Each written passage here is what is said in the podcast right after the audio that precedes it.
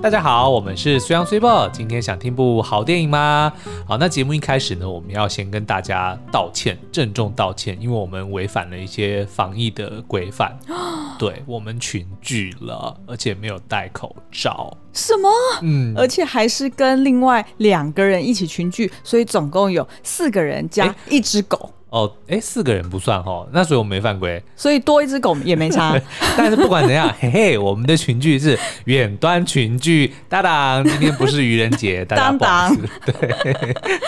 好啦，其实实情就是呢，啊、嗯。呃，我们呃经过这个泛科学频道、哦嗯，那他们在这个 podcast 里面呢有一个呃频道叫做泛泛泛科学，嗯，就是他们原本叫泛科学，对。这个集团、嗯，但是呢他们的频道叫做泛泛泛科学，OK。好，然后呢，他们就找我们，就是 feature 一下，嗯、对，然后我们就特别针对这个最近很夯的阴谋论，嗯，都是阿公啊阴谋啦，哎哎，可是中间，可是里面完全没有扯到阿公哎、欸，是啊，好，那所以呢，我们就是用这个远端啊、呃、远距连线的方式，嗯、呃，去录这个 podcast。那所以待会的节目呢，大家会听起来感觉，哎，怎么好像跟我们现在的声音有一点点不同？对，可能偶尔会听到这个呃，对方呢在打字，嗯、或者是呢听到呃，我跟苏央的声音可能比较呃有一点点回音。对，但是我刚刚有用耳机特别的仔细听过了，呃，基本上应该是还好。对对对对对所以请大家见谅啊、哦。好，所以这一小段呢，大家就就把它当成是一个小小的疫苗。对，打下去，你待会听的时候呢，就不会觉得很奇怪了。打预防针，对，打预防针。好，所以呃，今天这集节目呢特别长哦、嗯，有超过一个小时哦。OK，嗯，不过呢、嗯、非常的精彩。然后我们那一天跟范科学的两位主编们也聊得非常的开心。对，嗯、然后你们就会发现，虽央的这个隐藏技能其实就是很会跟妹妹聊天，所以。这个、欸，而且还在老婆面前，没错，对不对？所以呢，今天我们对谈的就是另外两位女生，加上 Super，哇，我整个就是火力全开哦，真的哦，真的有有有，我有感受到。好，那所以大家如果听了这个节目喜欢的话呢，嗯、也欢迎在 Apple Podcast 底下留言告诉我们，你们喜不喜欢这样子第一次尝试的这个远端。呃，feature 的节目，远端群聚，哎、欸，对，远端群聚，我们不要开这个玩笑，觉得到时候传出去会不好。哦，反正我们的意思就是说，如果你们觉得，哎、欸，这样的形式就是音质可能没有，就是我们在现场录来的好，嗯、可是呢，却有机会可以跟很多不同的人 feature，然后聊很多不同的这个内容的话，也欢迎你们告诉我们，甚至呢，你也可以推荐我们说，哎、欸，你想听我们跟谁 feature？哦，对，那我们当然会尽力的去完成。哦，好不好？你确定你要在这边开这个支票吗？呃，开支票可以 可以谈嘛，对不对？可以 bounce 嘛。好，那如果大家听完就是对于泛泛泛科学有兴趣的话，嗯、也欢迎到各大 podcast 平台上面去订阅他们哦。是的，他们的节目也非常的精彩，嗯、然后我也是他们的这个忠实听众。好，那我们就事不迟疑。嗯好，那我们就不是事不宜迟啊。对，我每次都倒装句，所以害我也不知道下一句要接什么。对，我待会你会听到那个抹大拉的玛利亚，我每次都会讲成马大拉的魔力亚。好啦好啦，不要废话了，嗯，我们开始喽。嗯。Hello，大家好，欢迎来到范范范科学，让你爱爱爱科学。我是 Y 边，我是 S 边。今天呢，很高兴邀请到我们的大来宾虽安虽报。大家好，我们是虽央虽报。今天想听部好电影吗？你不是要说你是虽央编，我是虽报编吗？哦，明明自己想的梗，为什么又破梗？我们这次呢是尝试线上录音的，然后为什么会邀请到这么重要的大来宾呢？因为就是呼应我们的阴谋论专题啦。因为其实呢，我们在很多影视作品里面都可以看到阴谋论的。踪迹这样子，然后所以我们就要来找专业的来跟我们聊一聊后面的内容。没错，其实我们今天上这个节目也是一个阴谋论。为什么也是一个阴谋论？对，因为如果我们觉得哎节目录的不错，听起来也不错，那我们就直接也上在我们的频道，就少录一集，这就是我们的阴谋。Oh, yeah. 对，因为我我们自己是没有库存的，耶、yeah，直接搬上台面来讲。我们只有一集，谢谢大家。好了，大家一起期待在家里。天哪，我们在家里就可以多录一点 podcast 这样子，希望可以多一点库存。我觉得你想太多了。基本上呢，在家里就是 多睡多睡午觉，然后多多开冰箱，然后，然后三餐之外多吃两餐这样。哎，对，没错，所以是不会多工作的，所以请不要妄想。天哪！我不知道大家在疫情期间有没有在家多看电影，然后就是因为针对这次阴谋论专题，其实我们就私心的想要请隋央之优来跟我们介绍一些觉得跟阴谋论有关的电影，这样。嗯，没有问题。水央今天有一点 hold back，就感觉他好像是到人家家做客，然后不敢造次。不要这样，你可以你可以 多讲一点话，因为平常他都很喜欢插话的。结果我发现他刚刚对两位。呃，大主编们就是非常的客气，请插，请插，嗯，没有问题，反正我们后面都可以把延迟的东 西用不同的轨给剪掉，这样子。那说到阴谋论有关的电影，那时候我们在邀你们的时候，你们第一时间想到的是什么电影啊？其实就是有一部叫做《绝地大反击》哦，不知道有没有听过？它是蛮冷门的电影哦，但是因为你们提到呃阴谋论，阴谋论的英文就是 conspiracy theory，那这部电影的英文片名呢，它就叫做 conspiracy theory。所以那中文怎么会翻译成全民大反击呢？对，所以那个时候一你一说要聊阴谋论，我当场就是想到这一部嘛。太好了。那可是后来其实又又有陆续有许多的这个科幻片，其实它都是以一个呃阴谋论作为核心哦。哦然后像比如说大家可能比较耳熟能详的《骇客任务》啊，哦、呃或者是一些比较呃知名的影集。什么西方极乐园啊，使女的故事等等哦，它都是基本上会在讲说，为了要控管一个人口，所以他们就有发展出一些不管是科技还是一些制度，目的就是为了要控制。听起来其实反乌托邦题材蛮容易，蛮容易让人感受到阴谋论。但比如说像最近因为魔界马拉松嘛，然后我就会想说，就是。嗯魔戒这个戒指被大家说有魔力，然后所以要丢到火山里面。如果这件事情根本是假的话，但他还是调动了就是中土大陆这么多人，这其实搞不好会不会也是阴谋论的一种？魔戒阴谋很有可能，对啊，就 跟那个如果西游记取经，结果到了西天没有经书也是一样。他们就默默随便 拿几卷纸，然后就默默呃再回家，然后就默默都升官。没有。真正的阴谋论，阴谋论就是唐三藏到了西天之后，发现没有经书，他就自己编了，然后就走回来。OK OK，很棒。Oh. 所以，然后也有可能最大的阴谋论是他从头到尾就是出了长安之后，他就找个旅旅旅馆住，他就再也没有走了，然后就在那边。对对，然后就回来，然后就说很辛苦，但是我把他中间还一直谣言说，就是一直有人想要吃我，我觉得好害怕，我觉得好恐怖，我的地址都不受控。对，其他的东西就只是这十年间他养了一只猴子，一只猪，然后有一个苦力，然后跟一匹马，然后他就再多养了多养了一只鸟跟一只狗，然后又顺便去另外一个岛上面打鬼的，一次解了很多 KPI。好，就以上就是都是虚构故事。但说到刚刚我们就是这么多，比如说各式各样东方的素材，我又想到，说到阴谋论，其实很容易会想到，哎，西方也有很多很多各式各样的阴谋论故事。然后我自己会想到，说我自己好像是国高中的时候看的小说，后来也有拍成电影，是我很喜欢的作品，是《达文西密码》这部作品的话，水央水木要帮大家介绍一下嘛？我可不可以在书央介绍之前，我先表达我一下我的不满，就是《达文西密码》居然是你国高中的时候的。对，我也想说，这是什么年龄差攻击吗？等一下，对呀、啊，对不起，不是故意的。我们是不是应该今天录音就在这里结束了呢？谢谢大家。不故意，直接被踢出录音的那个房间。我可是在大学的时候才才在读原著，哎，就是他的原著刚出来，哦、然后大学的时候哦，哦，哭哭，没事的，对，是的。好了，那就让永远二十五岁的苏阳来跟大家讲一下这个达文西密码的呃一些前因后果跟剧情简介。好了哦，那刚刚其实有提到说，呃，其实西方也有非常多的阴谋论。那我个人是觉得，呃，很多的阴谋论其实都藏在宗教里面。因为其实宗教呢，对于许多人来说是精神的支柱哦。那当然，当然这个又会牵扯到很多各式各样不同的理论。可是呢，在达文西密码的书里面，它基本上就是试图要去揭开，或者是呃去暗示说，人类历史上面有一位宗教的算是什么领袖吗？还是宗教的指标？呃，是呃，你在讲耶稣？对对。哦哦哦，这位大大，他是一位，对不对？他他基本上就是宗教 宗教宗教界的一哥，对不对？嗯，就是你们如果要讲到就是宗教的人物的话，耶稣应该就是一哥，对，嗯，数一数二的。没错。那可是达文西密码呢？他基本上就是想要呃，我不能讲说他想要试图推翻，因为这个。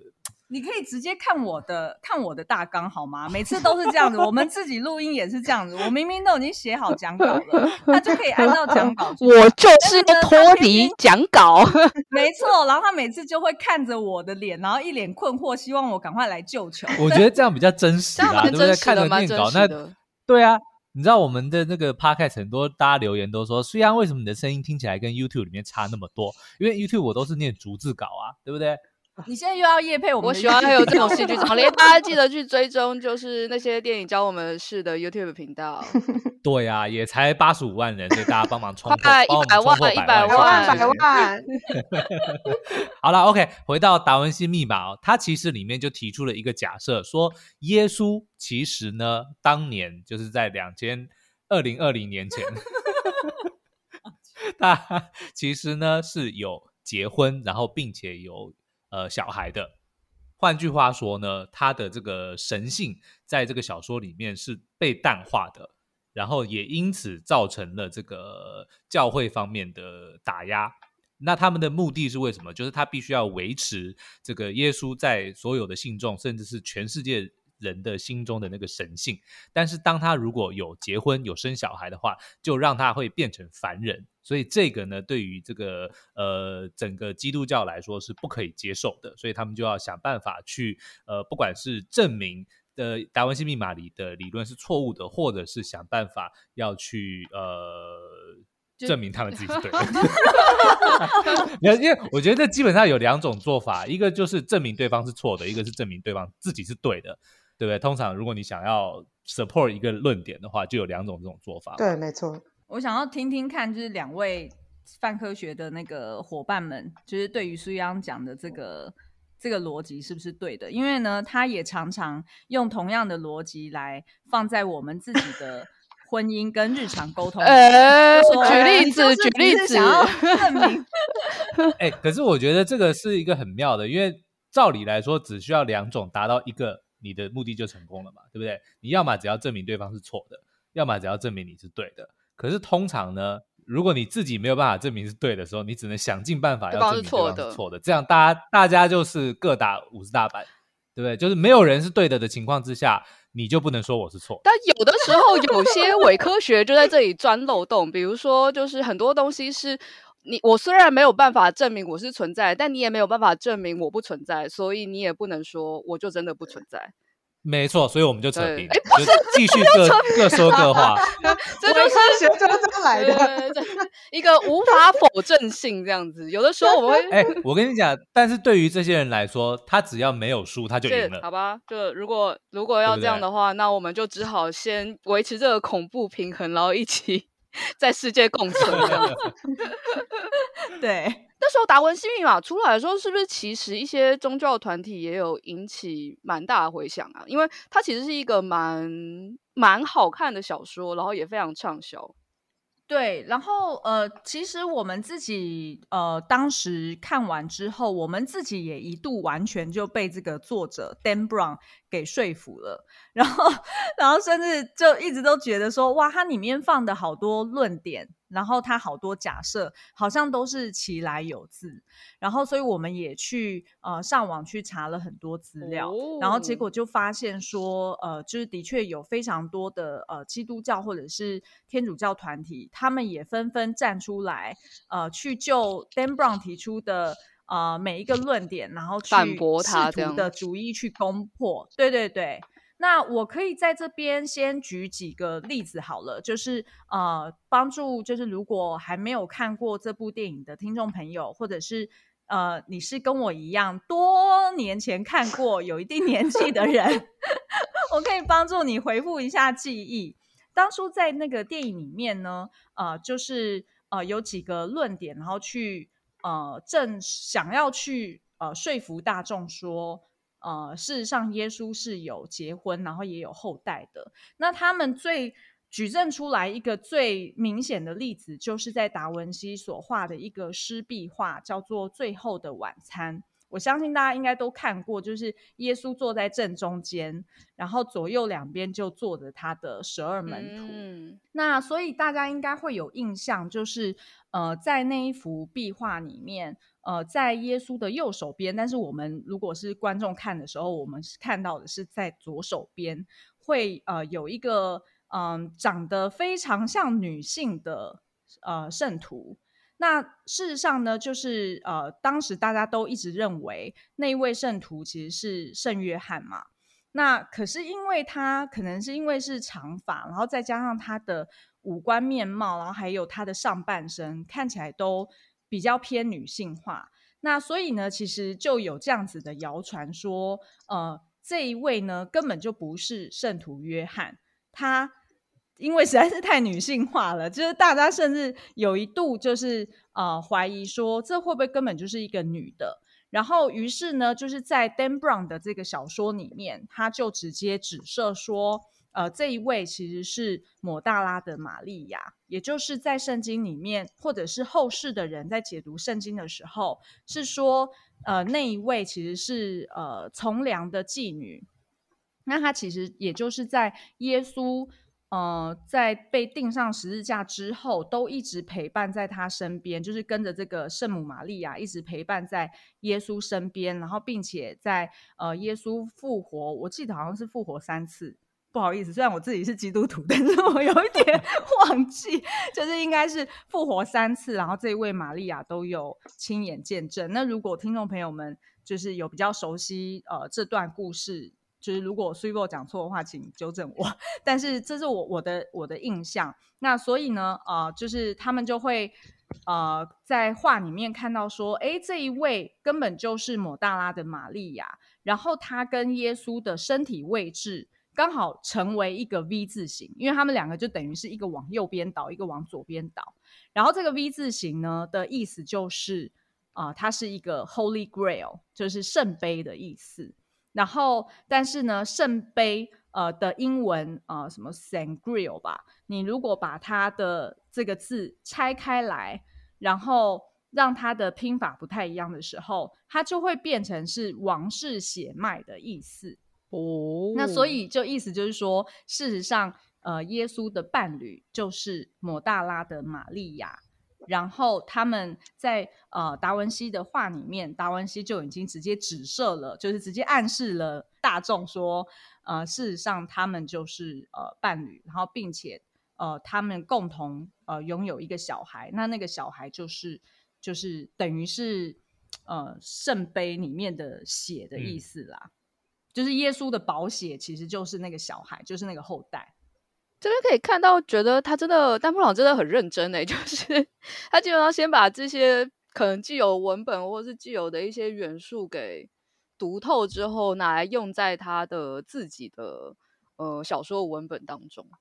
对，不过也有另外也有阴谋论 讲说，Dan Brown 其实抄袭了蛮多前人的研究，哦、因为的确这个东西并这就是耶稣有小孩这个东西，并不是他第一个提出来的，嗯、其实一直以来都有人在怀疑。那甚至有些不是只有小小说家，甚至历史学家们，他们也都有找到蛛丝马迹。例如，他们可能会认为说，哦，那个时代的男子其实很早就结婚，是一个常很常见的事情，反而。如果没有结婚，反而会当被当成异类，之像类似这样子的事实哦，就试图会想要去，他们不是为了要去证明说耶稣有小孩，而是他们只是用当时的这个事实来告诉世人说，哦，当时的情况是这样。那也有非常多其他的学者，也有其他的一些线索，在过去很多年里面就不断的留下来，也有人去把它集结成册。那后来就是 Dan Brown 是唯一一个把它呃怎么讲？发扬光大的嘛，就是变成了让这件事情变成是世人重视的一个呃一件事情了。嗯，那这个呢是呃我们在就是真实的达文西他画出来的这个湿壁画上面，就是大家有很多的空间可以去解读，然后去臆测。然后另外一个呢，同样也是奠基于部分的史实的，就是圣殿骑士团的这个呃这个组织。嗯、那圣殿骑士团它其实是应该，我如果印象没错，应该是十五世纪的一个骑士团。然后呢，它原本这个骑士团，它在十字军东征之前，其实它只是一个很小的。组织就是也没有什么人知道，然后他可能也没有什么战功吧，我不知道，这是我自己的臆测。就等于是说，这个圣殿骑士团他并没有什么权利，然后也没有什么能见度，然后但是在某次呃的任务之后，他们突然就很受到呃这个当时的呃天主教廷的重用。然后他们的权力也大增，然后突然也变得很有钱，然后甚至是一度在呃当时的历史上跟这个教宗可能有一些冲突，等于是教宗教宗也很忌惮他们。那所以其实呃后来我们就发现，哎，圣殿骑士团在呃某一天就突然被大举的歼灭了，然后是一个人都不留。然后当时呢，被教宗用的这个呃，就是嗯，那叫什么灭杀他们的理由是说他们崇拜魔魔鬼，魔鬼就是等于是异教徒的概念啦。嗯、然后所以他们瞬间所有的财产啊、权利啊，全部都被剥夺了。嗯、那这个的确是根据于呃部分的史实，所以呃，Dan Brown 呢，就是呃。可能 maybe 在他之前也有人这样子揣测，但是的确在达文西密码里面，Dan Brown 就是利用了这一点，然后去指涉说，事实上圣殿骑士团呢，他们呃的呃后，他们其实是在守护着耶稣的后代，然后并且把这个任务呢交由给后面的就是其他的。呃，社会贤达人士组成的席安会，那由席安会他们去接棒，然后继续在每一个世代去保护这个耶稣留下来的子孙，呃，这些呃不同的家族。那所以这个呃锡安会呢，在呃这个就是 Dan Brown 的小说里面，就变成了由达文西或者是牛顿，还有什么波提切利等等在。呃，文学或者是艺术史上非常知名的人物，呃，由他们组成的，就是 有点像是他们也是骑士团的一员，然后梦幻明星队这样 交棒，对对对，然后去保护着这个耶稣的后代。嗯，其实会觉得那时候看小说就会觉得它其实知识量蛮大的，就你看到每一段你都不断往后翻，哎，往下都可以找到资料。但有时候就会看这种小说，就会想说它有些东西它的确是奠基在史实上的虚构，然后不应该用这么呃认真的角度去看，比如说像在看《三国演义》那样。但很多时候大家是不是其实对像这样子的内容也是会蛮认真的？我觉得是诶，因为怎么讲，人都是喜欢听故事的嘛。那当你如果像一些史学家或者是一些学者，他们只是呈现给你那个时候的一些呃状况，或者他们找到的一些证据，比如说哦、呃，当时候的男子很早结婚这件事情，其实很无聊。就对一般的观观众来说，对观众来说就呃 OK，所以呢，但是。对，但是如果就是小说家发现这个之后，就说哦，因为当时候的男子很很早结婚，所以耶稣当时一定有结婚。那有结婚就代表他一定也有小孩，所以呢，他就不是大家所传说中的这个呃神神的儿子。那这个就很有意思了。因为蛮多电影好像都会是从诶改编真人真事，虽然虽然呃，就跟这个类型不能放在一起，但是不是像这样类型的电影或文本会让大家觉得额外有一个魅力在，就会让人觉得哦，这是真的有发生，可能部分是真的有发生过的事情。我觉得你刚刚讲到的重点就是改编自真人真事哦，这短短的这几个字里面，其实就有两个很重要的重点。嗯、第一个是改编。改编就是我们刚刚在讲的增添故事性，大家就觉得很有趣，听起来很好玩。那但是呢，他也不希望自己就是被沦为说啊，我今天只是听了一个很虚假的、不是真实的故事。所以当你加了一个真人真事之后，他就会说服自己说，哇，你看这个东西这么有趣，而且它竟然还是真的，那就会某某方面就会。让自己觉得说，哎，你看我今天学到了，或者说我我听到了一个是呃又有趣，但是又是真实的故事，就会让这个观众或者是听众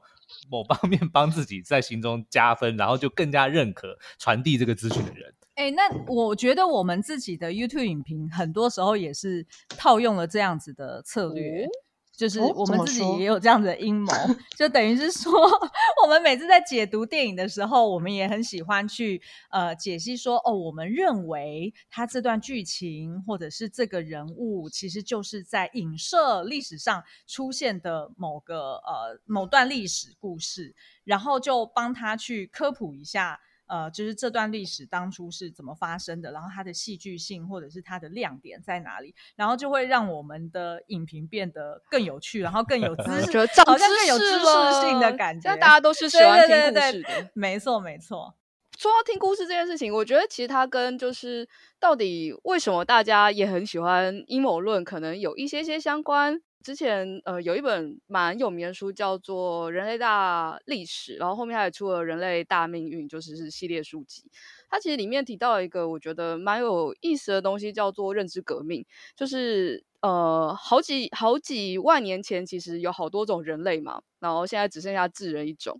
然后你就会想说，等等其他人去哪里了？那现在虽然还不知道答案，那当然有一些会觉得哦是智人替代尼安德塔人或丹尼索瓦人。但其实也有可能会是不知道到底发生了什么事情，然后最后只剩下智人。但是他这本书里面讲到了一个蛮有趣的地方，就是认知革命这件事情，就是呃，当智人开始不是只思考眼前的事，跟动物一样，我们开始去思考一些更复杂甚至是虚构的事情的时候，其实我们虽然为此付出了代价，但我们也得到了很多有趣的东西，比如说刚刚讲到的呃一些故事。一些八卦，然后一些阴谋论这样，然后就会觉得，比如说他当中有提到一个，就是语言的诞生可能基于我们必须要去分享，就是左邻右舍发生的事情，比如说呃谁讨厌谁啊，谁跟谁在一起啊，然后谁爱说谎啊，谁惹谁生气啊，而不是很单纯像动物那样子，就是诶大家远方有只狮子，然后可能叫一声，然后大家就会跑掉。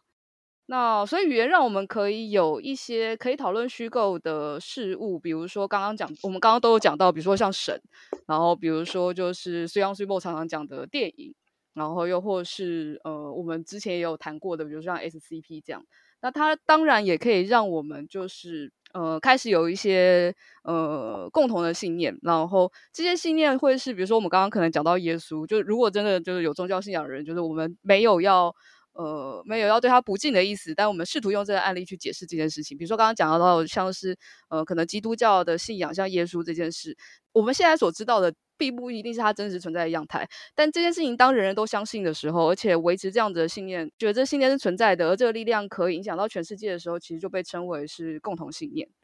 我觉得里面刚刚讲说共同信念，然后共同信念的话就会往下，其实它的力量就会比我们想象中的还要大很多。因为像它里面讲到一个像想象的现实这件事情，就是有的时候就它真正的模样到底有没有这么重要？其实其实还好，反而是我们相信的时候会赋予它一些力量。比如说像是刚刚说的有些，比如说像是信仰啊，然后其实像国家、企业，乃至于我们，比如说现在整个金融系统，其实都是因为一个约定成熟的，我们相信。诶，这个是这样子的制度会比较好，然后我们相信这样子的东西是有价值的。比如说钱，它其实就是一张纸，那为什么它就是一块钱是一块钱，一百块钱是一百块钱？其实都是因为我们给了它这些意义，然后这些意义可以开始就是建构我们的社会，然后这些，所以等于是我觉得它里面讲到很有趣的事情是，就是哈拉瑞会觉得说，人类其实奠基于就是想象的一种物种，就我们的世界是透过想象而建构的。所以感觉是从这个方向来讲的话，就会觉得哦，好像我们会就是比如说相信阴谋论或相信阴谋这件事情，都是很自然而然的感觉。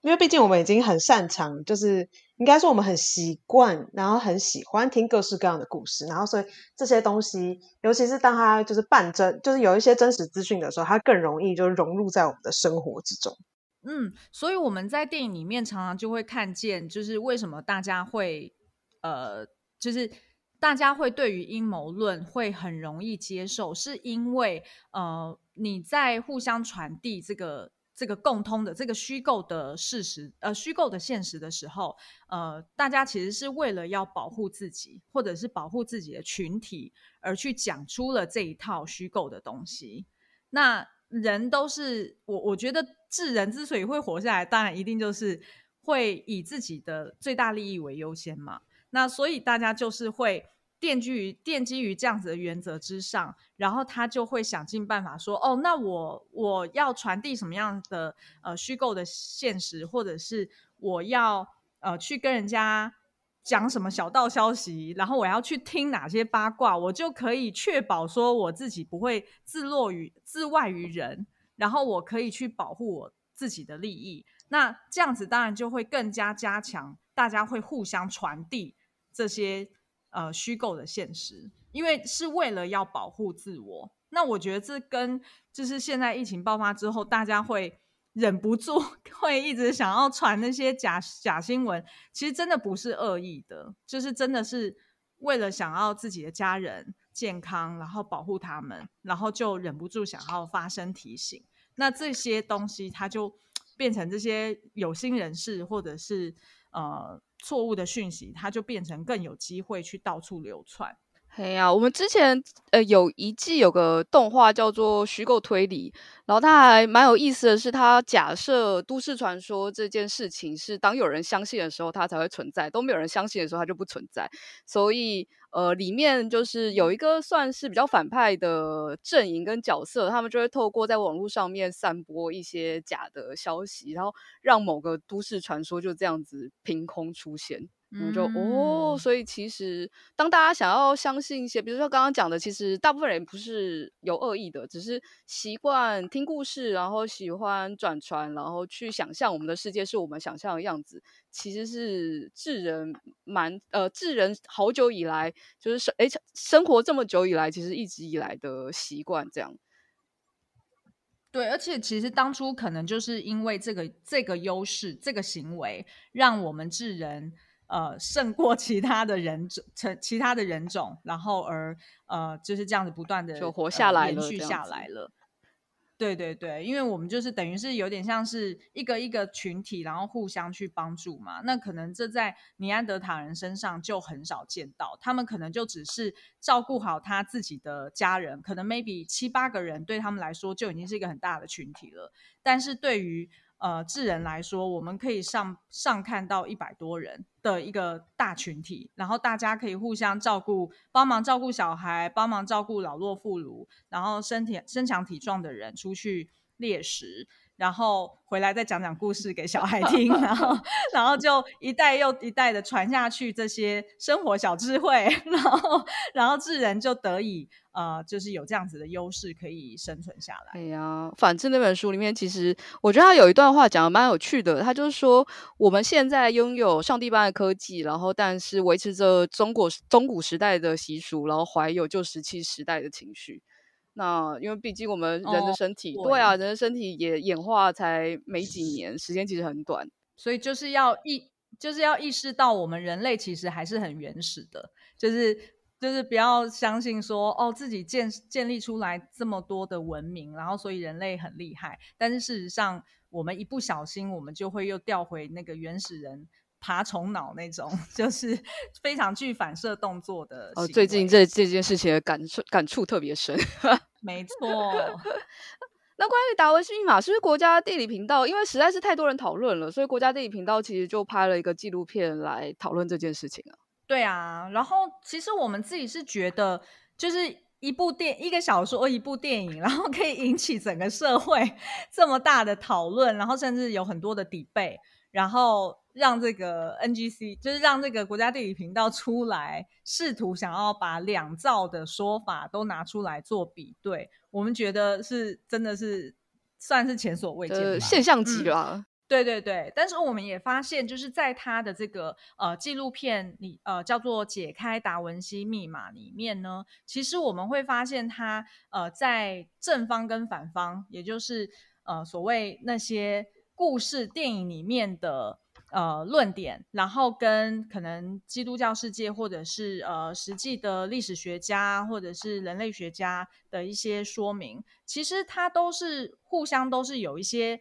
站得住脚，然后也有一些可能呃大家觉得诶，的确是好像很值得怀疑的地方。所以其实我觉得这某种程度就让我跟苏阳自己去联想到说，其实呃过去的真相。或真实到底是什么？其实没有人可以百分之百的去确认。那在这样的情况之下，我们在听到很多的论点或者是说明的时候，除了要尊重专业之外，我们可能也要去呃 verify 或者是确认这些专业背后，诶，他们有没有什么特殊的动机，嗯、或者是他们为什么会这样子说，就是多了解一下他们在说明他们自己想法的一个整个脉络，而不是一听到那个论点，然后就觉得哇，就是诶，我相信这个论点，或者是我喜欢这个论点，然后于是就赶快拿着这个论点，然后到处去宣导，那这样子就很有可能有机会被掉入这个陷阱当中。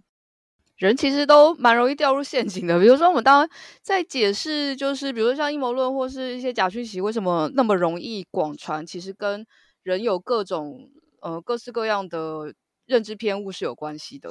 那当然呃，就比如说包含了我们刚刚前头讲到反智在描述现在人是什么样子的状态，以及我们永远都要搞清楚，就是人不可能是理性的。我们尽管很努力想做到这件事情。但是人不太可能是理性的。那另外一方面是，呃，我事件非常复杂，然后我们每天接收到的资讯资讯实在太多了，所以也需要非常快，有些资讯就需要非常快速的去做判断。那这被称为是杰思。那其实就是，如果我们每件事情都很认真的去想，然后去很认真的找答案，然后找参考资料，这应该会把一个人给逼疯。这样，所以有些偏误其实其实是很正常的。但是，就是当我们听到某些故事，或当你发现你在听某件事情的时候，你有感受到，就是可能在描述的对方他有这样子的偏误存在的时候，大家可能就要注意一下。那有一些很有名的，呃，跟可能认知偏误有关的例子，或者是阴谋论，然后我们来举个例，比如说，呃，比例性偏误指的是大家大部分都会认为一个很重大的事件背后一定是有。特别的主因或特别的主谋才会发生这件事情。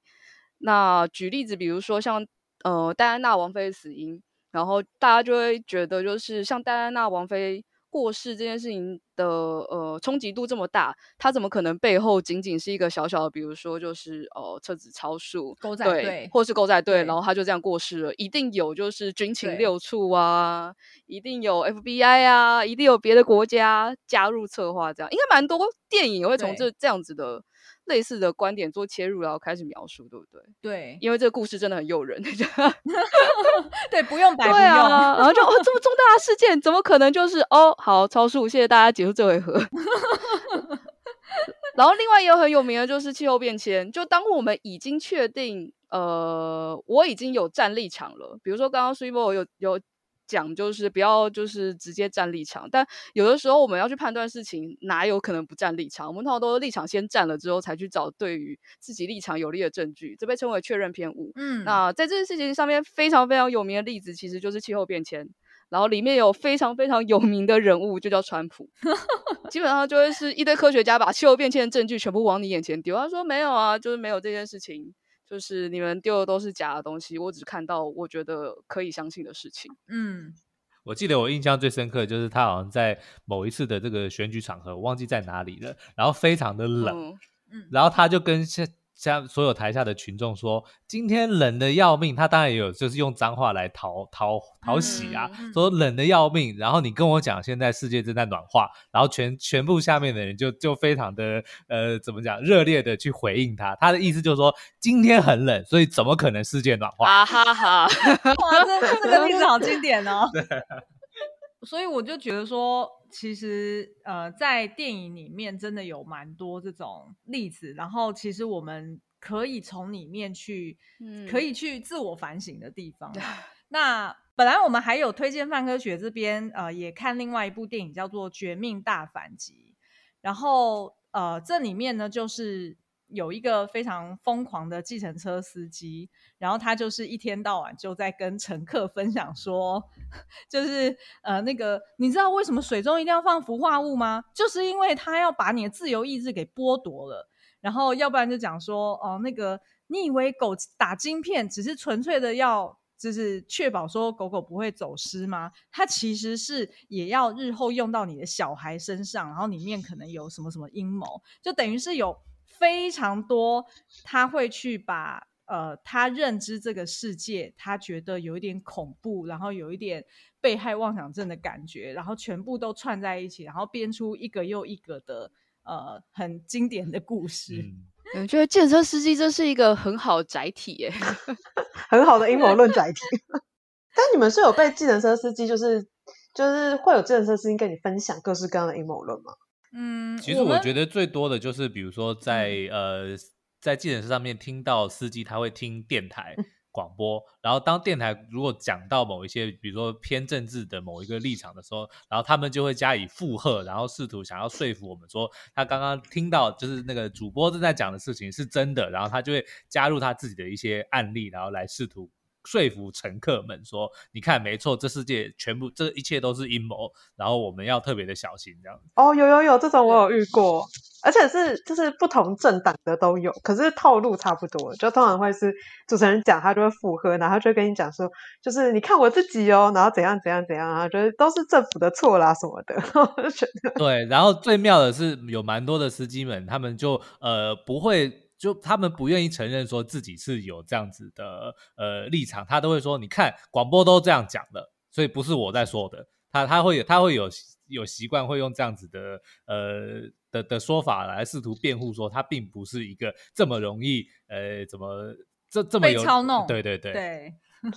但殊不知，他打开电台那一刻，其实就已经决定了他会听到内容的。对啊，所以我们在这边要呼吁大家，就是所有泛科学听众们，一定要就是大力的宣传分享。泛科学的频道，然后让试图让就是未来我们要有就是强大的野心，让就是所有的那个 司机大哥们，然后也都会来听泛科学。这次就是认同，请分享。太感动了。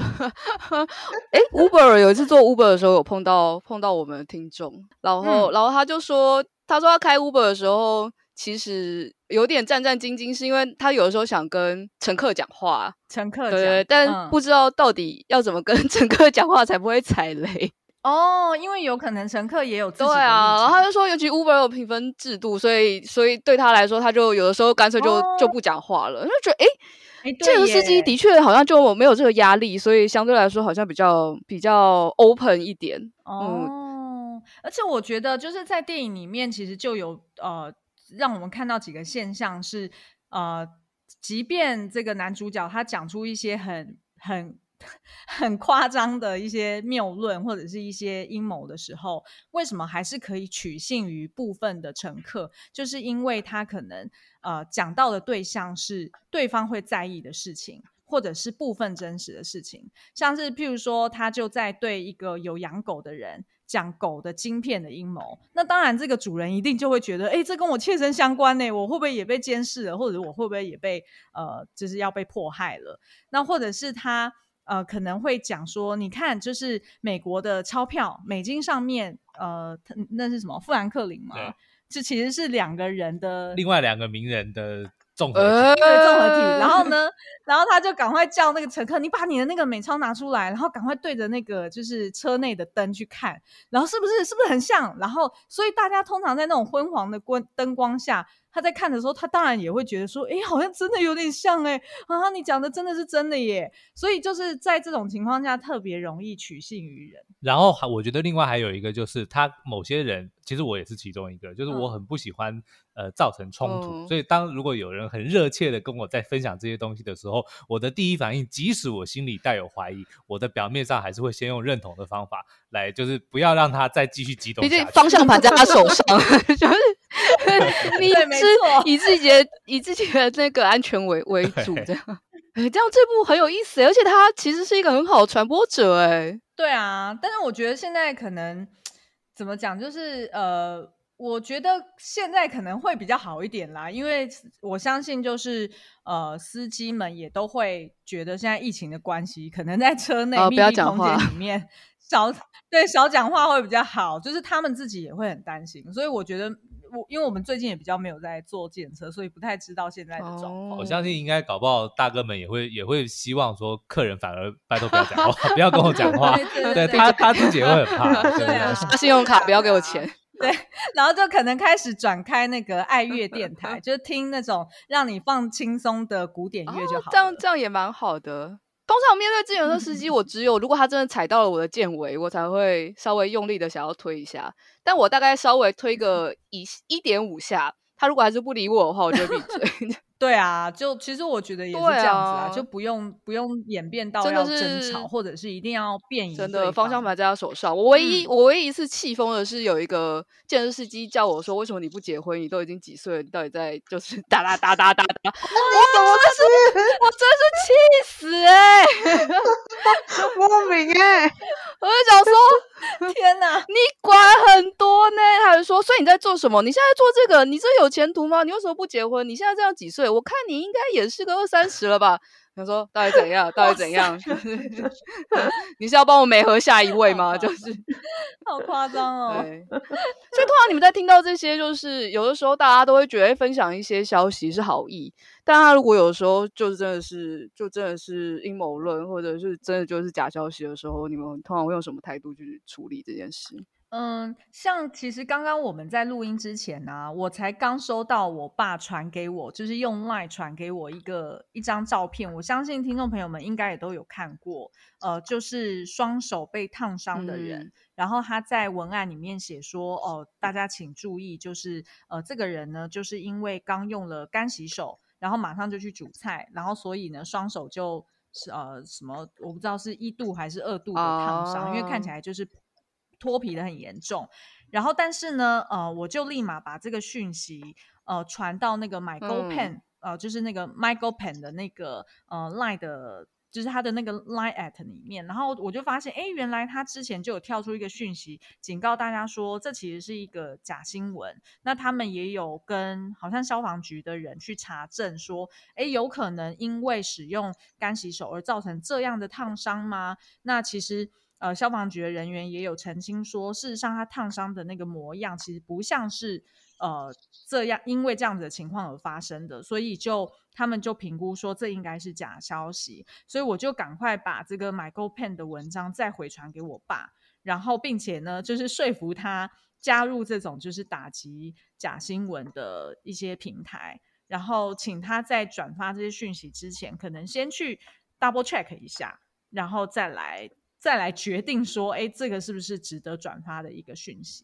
真的，因为有时候他们讯息其实，我现在比如说现在大家都开始在讨论，呃，关于疫情相关的内容，然后就看到很多其实是去年在还不是很确定一些相关事项的时候发出来的消息，然后就会，嗯，真的蛮希望就是大家可以转查证，但如果就是，但。其实往往这种好意的消息也是蛮难去跟他讲说，哦，你这是假消息哦，因为我们有的时候在家族群组，然后家族群组也会有一些嗯假的消息进来，然后我跟我跟我表妹就会转就会分享，比如说刚刚水果讲 MyGoPen 的资讯，然后我们就会被已读未回，他们就下一个就会贴比较可爱的，比如说，哎，你看这只小鸟在吃东西，好可爱。然后，然后过两折之后，然后，然后再贴个说，哦，我跟你讲，口罩要戴两层哦。他说，哎，哎，对啊，但是因为他们其实出发点都是善意的，对啊，对，然后所以我们也很难，就是直接，呃，就是很，就是变成我们在回应的时候要很小心。否则他们会觉得有一点被冒犯，嗯、或者是他对，或者是他自己也很尴尬。就 maybe 他自己也意识到说，哎，对哈，这个好像不太合理。但是有可能我们跟他互动的方式，他会觉得有点尴尬。所以我现在要待会录音完，我决定我要打个电话来安慰我爸一下。没有没有，我觉得这像比如说对于亲人，就是我们知道他是这个好意的话，也许我们可以用一些比较。呃，有趣的方式来反证他，比如说我待会呢，我就去拍一张我的双手，然后毫发无伤，然后就说你看我刚刚擦了，然后过火也没烧起来，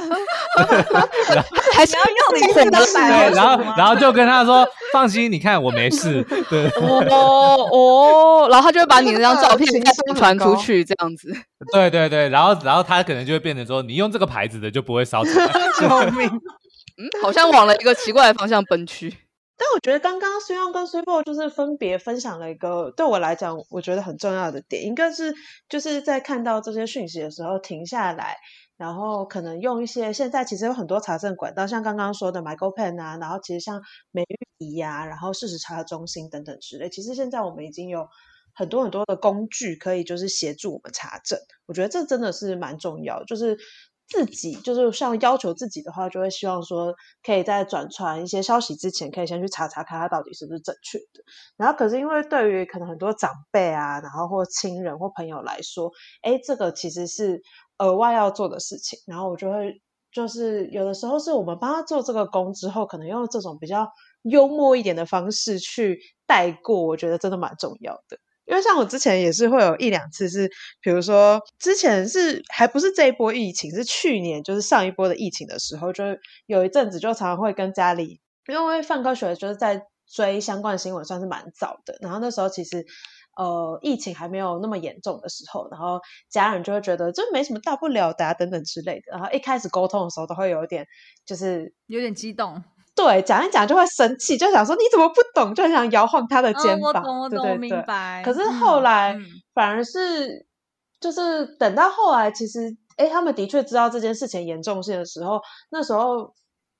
采取的态度比较是，哎，那就不要再往前戳他，因为就是如果以我再更早一点的个性的话，可能就是说，你看吧，我早就跟你说了吧之类的。哦，对呀、啊，对。可是后来我发现，比如说在沟通的时候，你如果采取这样的态度的时候，其实他们是很难接受的，因为会觉得自己被攻击。哦，对啊。但就就算你讲的是正确的话，他们可能也不会那么愿意听。所以反而是，那就我们就假装没有这件事情，然后就哎，我们再耐心的来看，那接下来到底会怎么发展？那我们既既然已经到面对到这样的事情的时候，我们就一起研究这样。是啊，我觉得这样子的沟通真的是需要很多耐心去做的事情。嗯，而且可能我们自己也要就是注意一下，就是呃，有有时候搞不好我们自己可能也有一些呃。呃，那叫什么盲点，或者是没有注意到的地方？那或许呃，听听长辈们他们自己的人生经验，或者是他们呃的，就是心路历程，maybe 也有一些东西其实是是很有用的，是很 valid 的。所以可能我们就是比较像是带着一个比较开放的心态，然后去跟他们慢慢的沟通。因为毕竟大家都是喜欢听故事的嘛，有的时候我们用一个比较开放的心胸，就是哎，我们听听这些故事，然后如果觉得有疑惑的地方，我们就一起查证，这样子。我觉得这样子的态度是很棒的。嗯嗯，好哦，今天的那个结束好正能量，真的怎么这么？的确，的确，现在大家很需要这种正能量。对啊，跟我真的听完，就是刚刚随阳随猫分享那个《绝命大反击》，我已经做好决定，它就是我的下一个，就是接下来要去看的。哎，好像在 Google Play 上面找得到，因为我们当时也是找了一下其他的平台，好像没有，因为它是一个比较旧的电影，好像一九九七还一九九四年的电影。哦，大家可以去 Google Play 搜个。所以这波有想要就是特别宣传什么样的东西吗？请大家注意安全，注意防疫。对。然后呢，呃，可以来我们的呃，就是其实我们在各大 Podcast 平台上面，呃，你都可以轻易的找到我们，就叫做那些电影教我的事。然后我们呃也才在上一集吧，我们刚开始一个新的计划，叫做防疫新生活片单。就是呢，我们呃看到大家对于呃过去这几天都非常的焦虑，然后呃也因为就是停课了嘛，所以很多人，我相信很多父母也都是要呃待在家，然后照顾小朋友，然后所以呢，呃最好的娱乐，我们觉得就是看电影啊，看戏剧啊，但是在同时看这些呃娱乐作品的同时，我们也可以从里面学到一些东西。然后也可以帮助自己的心情更加的平静，因为我觉得现在呢，看新闻、听新闻真的是会让自己的 很累爆表，所以还 倒不如去看一些真正就是比较有意义、帮助你可以放轻松，或者是帮助你可以过好更好生活的一些呃片单。所以呢，我们呃像我们第一呃这个单元的第一集，我们就介绍了呃几部有关呃。呃，断舍离或者是家庭整理的一个哦，太实用了吧！天哪，对啊，因为因为现在大家都在家，然后而且还是全家人同时都待在一个家里面，一定就会觉得说啊，个人空间好受挤压，然后看到对方就很烦，然后大眼瞪小眼的。那如果大家可以一起呃，譬如说动手整理家里，然后呃，好好做一些东西的分类。那一来是帮助这个环境更舒服，然后大家在家工作也很舒服；二来也是给小朋友有事情做，你把他 累垮，晚上就比较好 睡。然后三来，你看这些影剧作品，或者是我们也有推广一些，就是我们在里面也有介绍一些书，那也都可以帮助大家心情更加平静。那如果心情愉快了，是不是身体就会更健康，然后就有益于。呃，可以防疫喽。对啊，我真的觉得这个时间点非常重要。就是如果就是在收听本集的客伙伴，如果有兴趣的话，都欢迎去听孙杨 Super 他们的节目。我个人是觉得非常实用。对啊，接下来我们还会介绍更多其他主题性的那个片单，譬如说现在跟老公老婆大眼瞪小眼，一定一天到晚都在吵架。那我们接下来会介绍一些伴侣之间相处的片单。然后帮助你解决 眼前这个眼中钉，就是出来造福社会的，这个太重要。第一步就是那个控制，哦，这么重口味，打中要害。我要播这部电影给老公看，吓吓他。好啦，那今天跟孙杨 super 的分享就到这边差不多结束了啊！今天真的很开心，可以听到这么多就是跟阴谋论相关的电影跟作品，希望大家喜欢这集的内容。那我们就差不多到这边结束喽，我们就下集再见，拜。拜拜。